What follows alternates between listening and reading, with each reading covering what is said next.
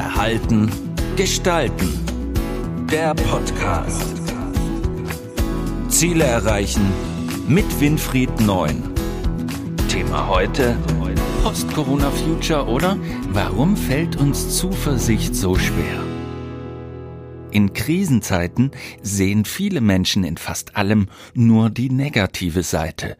Optimismus und Zuversicht werden auf eine harte Probe gestellt. Dieser Zustand der Weltuntergangsstimmung belastet nicht nur unsere Psyche, sondern den gesamten Organismus. Wie macht sich dies denn bemerkbar?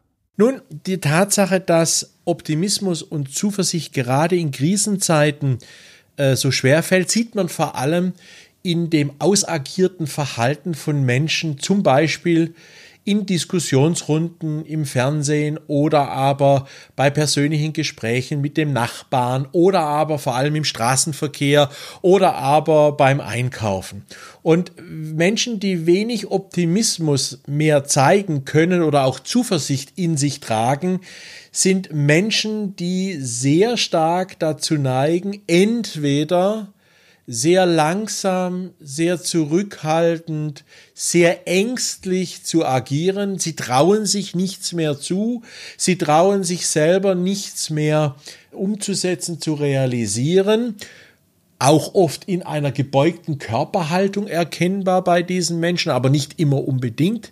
Vielmehr eben in der Sprache, in der Art und Weise, wie man auf, ich sage jetzt mal, Ideen, Vorschläge reagiert.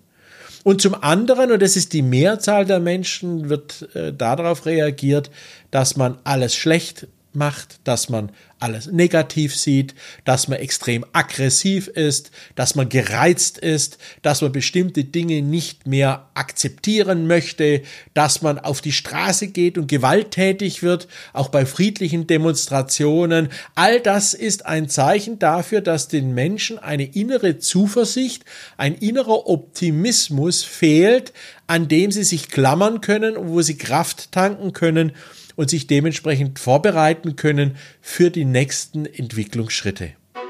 Warum ist Optimismus und Zuversicht für uns Menschen so schwer aufzubauen?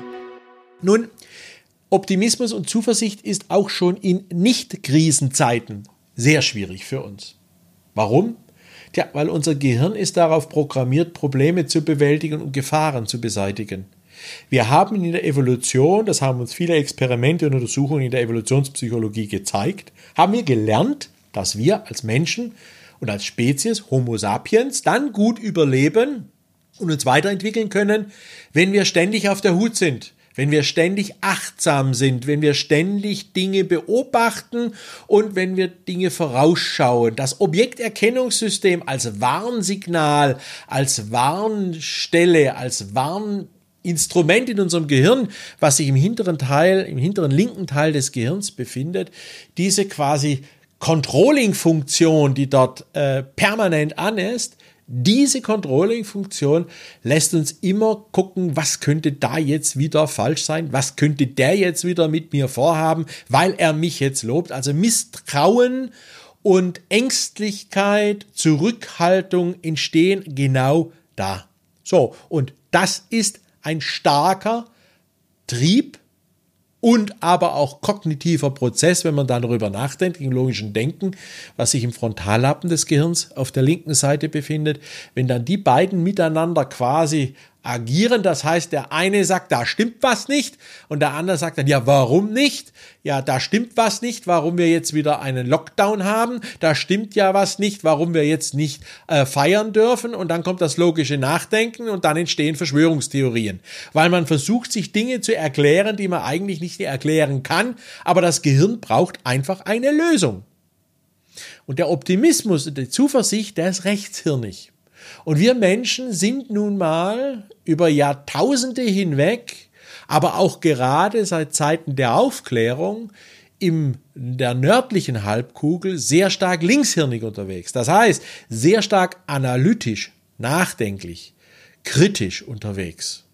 Und dieses kritische Denken ist eben der Gegenpart zu dem optimistischen, zuversichtlichen Denken, was eher rechtshirnig produziert wird, wo eben emotionales, bildhaftes, Zukunftsweisendes, Visionäres und auch das Handeln eben einfach platziert ist. Und da das so ist, nehmen wir eben negative Strömungen besser auf, schneller auf, weil wir immer Gefahren sehen, als positive Entwicklungen. Es fällt uns immer schwerer zu sagen, das Glas ist halb voll, als das Glas ist halb leer. Der erste, da gibt es tolle Tests, die da gemacht worden sind. Der erste Drang ist immer, Glas ist halb leer. Das Glas ist halb leer. Oder das wird nie mehr was mit Weihnachten wegen der Pandemie. Schlagartig fällt uns immer eher das Negative ein als das, was eigentlich als Chance auch dahinter steckt. Weil dieses Wahrnehmen der Chancen bedeutet ein hochgradiges Reduzieren von Ängsten, Reduzieren von Befürchtungen, Reduzieren von kritischen Themen und das aktive Auseinandersetzen mit dem Positiven, was immer beim Negativen auch dabei ist.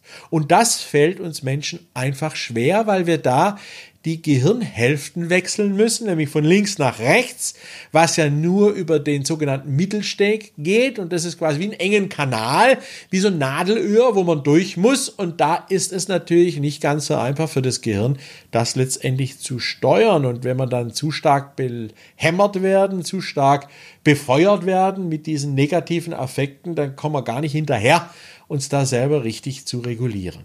Also Optimismus, Zuversicht ist schwer, aufzubauen, weil es ein anderer Gehirnbereich in unserem Gehirn benötigt, der letztendlich zwar vom Gehirn immer gerne benutzt wird, aber durch zu viel ja, gelernte, evolutionstechnisch gelernte Vermeidung von Gefahren und Risiken oft überlappt wird. Welche Rahmenbedingungen unterstützen den Aufbau von Optimismus und Zuversicht? Nun, wichtige Rahmenbedingungen, wenn ich den Optimismus und die Zuversicht aufbauen will, ist, dass ich mir all das, was optimistisch um mich herum passiert, auch wirklich mal vor Augen halte. Und das sprichwörtlich. Vor Augen halten heißt, ich führe ein Optimismus-Tagebuch für mindestens drei Monate, wo ich wöchentlich, manche sogar täglich, einfach aufschreibe, was Positives ich erlebt habe. Also was ich Positives realisiert habe, umgesetzt habe für andere Menschen oder für mich selbst. Also nicht das Bedauern, was ich nicht gekriegt und nicht gemacht habe und nicht das Bedauern, was ich eigentlich alles machen wollte, sondern wirklich das bewusste Konzentrieren auf das Schöne, was einem gerade in dieser Situation, an diesem Tag oder in dieser Woche passiert ist, was man erlebt hat. Und dieses positive Erleben, trainiert die rechte Gehirnhälfte, weil die Wahrnehmung dort eine gewisse Gelassenheit benötigt. Und Gelassenheit bauen wir dann auf, wenn wir den Überblick haben über das, was um uns geschieht und uns dabei wohlfühlen, wenn dieser Überblick kommt. Und ihr werdet alle merken, wenn er dieses Optimismus-Tagebuch schreibt, wie gut das tut, wie das befreit und wie man dann, wenn man rückschauend mal nach drei, vier Wochen, die ersten Tage oder Wochen sich anschaut, wo man das notiert hat, wie viel Kraft man daraus ziehen kann. Und das ist ein zentrale Rahmenbedingung, nämlich das Training und die Fokussierung auf die Chancen, auf das Positive. Das bedeutet aber auch, dass ich natürlich mein Umfeld darauf trainieren muss, meine Lebenspartner oder Lebenspartnerin, meine Kolleginnen und Kolleginnen, aber auch die Politik, auch die gesellschaftlichen Kräfte, dass die zum Beispiel in Pandemien eben auch das Positive erwähnen und nicht nur sagen, na ja, jetzt sind die Neuinfektionen zurückgekommen gegangen, aber dann kommt gleich wieder der Zeigefinger, das ist noch nicht das Ende, das wird alles noch schwierig und da müssen wir noch lange durchhalten. Damit ist dieser kleine Beisatz, die Neuinfektionen sind zurückgegangen, vom Tisch gewischt. Und das hilft nicht, um Zuversicht und Optimismus aufzubauen, sondern man muss lernen, über Optimismus und Zuversicht positiv und permanent zu reden. Das heißt nicht schönreden. Das heißt nicht Dinge, die faktisch da sind, leugnen. Aber alles, was Negatives hat, immer automatisch auch eine positive Seite und kann auch mit einem positiven Auge gesehen werden, indem ich eben der Krise den Beigeschmack der Katastrophe nehme, wie es Churchill so genannt hat. Und dann kann ich aus der Krise auch die Chancen ziehen. Aber da wir natürlich evolutionspsychologisch eher in Katastrophenkategorien denken, müssen wir uns da trainieren. Und das ist eine wichtige Rahmenbedingung, das zu trainieren. Welche praktischen Tipps gibt es, um mehr Zuversicht zu bekommen? Nun, es gibt einige Tipps, die man wirklich anwenden kann zum Aufbau von Zuversicht. Tagelang könnte man darüber reden und ich könnte euch tagelang darüber auch Inhalte sagen. Ich habe mal mir überlegt, die drei wichtigsten sind vor allem die. Erstens, lernt achtsam zu sein. Achtsamkeit sich selber gegenüber heißt eine bessere Wahrnehmung des eigenen Körperempfindens, der eigenen körperlichen und psychischen Situation. Und das geht nur rechtshirnig. Nur rechtshirnig kann ich über dieses Achtsamkeitstraining erfahren, wie es mir tatsächlich geht. Und dann werde ich feststellen, dass es doch gar nicht so schlimm ist, wie ich anfänglich gedacht habe. Der zweite Tipp ist, unser Selbst, da steckt der, die Zuversicht drin, ist im rechten Gehirnteil im Frontallappen. Unser Selbst hat ganz bestimmte Bedürfnisse. Diese Bedürfnisse muss ich erkennen. Aber das kann ich eben leider nicht durch Nachdenken, sondern das kann ich nur durch bildhafte Sprache oder durch Bilder. Daher mein Tipp, geht einfach mal in einen Buchladen oder aber in einen, wo man Postkarten kaufen kann, Laden, kauft euch Postkarten oder Bilder, ganz viele, spontan, ohne nachzudenken, legt diese alle mal auf den Tisch und dann wählt mal Bilder aus, die euch am besten ansprechen. Und wenn ihr die Bilder ausgewählt habt, sortiert die mal nach Intensität der Ansprache, also wo fühlt ihr euch am wohlsten? Und dann beschreibt einfach mal, was das für ein Gefühl ist, was sich da für euch zeigt und ja, wie ihr das Gefühl interpretieren würdet warum das Gefühl da ist. Und so kriege ich die Bedürfnisse des Selbst heraus. Denn das Selbst ist etwas, was über bildhafte Sprache nur reagiert und nur über Bilder und Assoziationen Dinge ausgelöst werden können. Und wenn ihr das gemacht habt, dann sprecht mal mit anderen darüber, wie die dieses Bild interpretieren würden und dann könnt ihr das mal gegenspiegeln, also sprich austauschen. Und so erkennt man dann die wirkliche eigentliche Bedürfnissituation. Also Beispiel, jemand bevorzugt ein Bild von einem Schwein, einem kleinen rosa Schwein, dann findet der eine, der das rausgesucht hat, das niedlich und war so schöne rosa Farbe. Für den anderen ist es aber die Verkörperung von Glück und bei Reflexion stellt der fest, der eine, na, für mich ist das einfach ein schönes Tier, der andere sagt ja, eigentlich hätte ich auch gern Glück gehabt und ich habe so wenig Glück in meinem Leben. Und plötzlich erkennt man das Bedürfnis des Selbst von positiver Bestätigung und mehr Glück zu haben. Also eine gute Übung, um das selbst mal etwas zu aktivieren. Und der letzte praktische Tipp ist ein ganz einfacher, um Zuversicht zu bekommen. Und der ist sehr trivial. Versucht einfach mal die Sonnenseite des Lebens mehr in euren Vordergrund zu schicken. Versucht einfach mal, wir nennen das Innehalten im Alltag, anzuhalten, beim Auto auszusteigen und den Sonnenuntergang zu genießen oder einen Sonnenaufgang.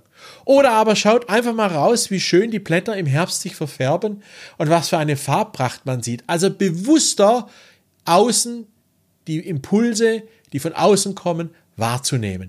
Das hilft auch Zuversicht aufzubauen, weil es wiederum die Kraft des Überblicks nutzt und dementsprechend auch dort man lernt, Dinge eben optimistischer und positiver zu sehen. Wenn ihr mehr darüber wissen wollt, gerne jederzeit unter www.neuzeit.de oder aber über www.verhalten.de gestalten.de. Mir bitte einfach eine E-Mail schicken über meine Infoadresse äh, und ihr kriegt noch weitere Übungen, ihr kriegt noch weitere Inhalte oder aber Auszüge aus meinen Büchern. Ich freue mich auf jede Reaktion und es waren Gott sei Dank in der letzten Zeit viele Reaktionen, da freue ich mich riesig darüber. Also danke an alle, die da die Tastatur in die Hand nehmen und mir was schreiben. Freut mich sehr. Und äh, ja, und jetzt wünsche ich euch viel, viel Glück und Erfolg beim Aufbau von Zuversicht und Optimismus denn in Krisenzeiten können wir das immer gut gebrauchen. Bis zum nächsten Mal. Das war Verhalten gestalten, der Podcast für Innovation, Führung, Resilienz und Digitalisierung. Weitere Informationen zu diesen Themen und zu Winfried Neun finden Sie im neuen Zeitmagazin und auf der Website verhaltengestalten.de.